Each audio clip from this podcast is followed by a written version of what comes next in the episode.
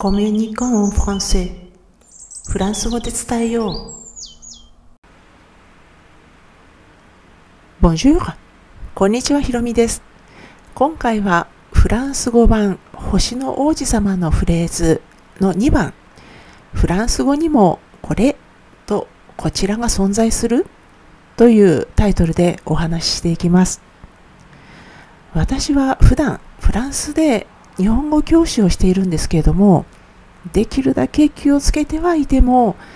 担当する学生たちをうんざりさせてしまう瞬間っていうのがまあしばしば訪れます。それはですね敬語について説明するときです。日本語には入門レベルでも多くの人を敬う表現がありますよね。まあそれを言うたびにまたか。って思われてしまうんです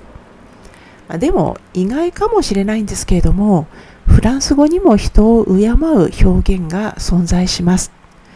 まあまあ日本語の敬語っていうほどのレベルではないんですけれどもそれらしい言い方があるんです。まあ、そしてネイティブのフランス人たちはあんまりその敬語らしい表現の存在に気づいていないんですね。まあ、でもそれをよく考えてみると私たち日本人がごく自然に敬語を使いこなしているのと似ているのかもしれません。では、まあ、フランス語の人を敬う表現に触れる前に今回扱う Voilà la copie du dessin というフレーズの場所と背景を確認しておきます。えー、この Voilà la copie du dessin は第1章の初めにあります。まあ、本当に初めの開始から3つ目のフレーズです。1枚目の挿絵があの動物が今にも飲み込まされ飲み込まれそうっていう、まあ、そういう挿絵の、まあ、あるんですけどもそれの直前です。ではここからは単語を一つずつ見ていきます。えー、まず最後最初の単語「わら」ですけれども、えー、ここの単語の意味は、こちらは何々ですっていう表現なんですね。で、こちらは何々、中には人が入りますし、で、もしくはこれは何々で物が入るという表現です。こちらは何々です。もしくはこれは何々です。で、まあ、人、物の両方が入れられられて、まあ、これは何々です。要は、紹介とか提示をするっていう時に使う言葉ですよね。で、このボアラなんですけれども、似ている言葉にボアシっていう表現がありまして、で、これ、あの、意味や使い方、まあ、ほぼ同じなんですけれども、この提示するものが2つあって、ものの場合ですね。で、2つがあってそういう遠いものと近いものとで区別するときにこれのこのボアラとボアシーの使い分けがあります、えー、近くのものをボアシで示して遠くのものをボアラで示します、まあ、ただですねこういうあの遠いもの近いものの区別の必要がなければ近くのものであってもボアラが使われることが多いです。この今回のフレーズで使われているのがボアラですね。これとあのほとほとんどがこれで使われるっていうことですね。ああまあ言ってみれば圧倒的にボアラが使われてわしという表現の方がごくごく少ないです。でただですねあの人を紹介する場合には、まあ、これ、ものの話だったんですけども、人を紹介する場合には、わしを使うと丁寧さが出ます。まあ、日本語の敬語ほどではないんですけれども、こちらは何々さんですのこちらっていうのにわしを使いますね。で、例えば、あの、身近な人を紹介するとき、例えば、これは私の妻ですのこれには、わらを使うのが一般的です。まあ、日本語でもこちらっていうと丁寧で、で、こちらは何々さんですの、こちらにわし。で、これはになるともうごく身近な人にしか使いませんけれども、このこれにはボアラを使うのが一般的ということです。で、さて次の単語ですね。えー、ボアラの次に、にラがありますけれども、このラ、え、これは文法上ではいわゆる定冠詞の女性で単数です。でまあ、定冠詞、不定冠詞って両方ありますけれども、定冠詞だと特定できるあるものに使うんですね。で、このフレーズによって紹介されているのは、この1枚目の絵なんですね。この1枚目の絵の直前にあるので、この1枚目の絵だということはよくわかります。で、要は、特定できるもの、絵が、絵はもう特定できるものなので、不定冠詞ではなくて定冠詞を使ってるんですね。で、次のコピーという言葉がありますけれども、これが、まあ、女性系で単数名詞なので、まあ、他の不定冠詞ではなくて、女性系のらが使われるということです。で、次にコピーですけれども、まあ、これ読んですあのお分かりかと思いますが、意味はコピー、書類のコピーなどのコピー、もしくはま写しなんですけれども、ご覧になってあのお分かりかと思いますが、英語とはスペルが違います。で、発音は似て似ているんですけども、イントネーションがちょっと違うんですね。日本語のコピーだとコピーですよね。で、フランス語だとラコピー、ラコピになりますので、ちょっとイントネーションが違いますので注意してください。で、ここではなんでコピーって言ってるのかっていうと、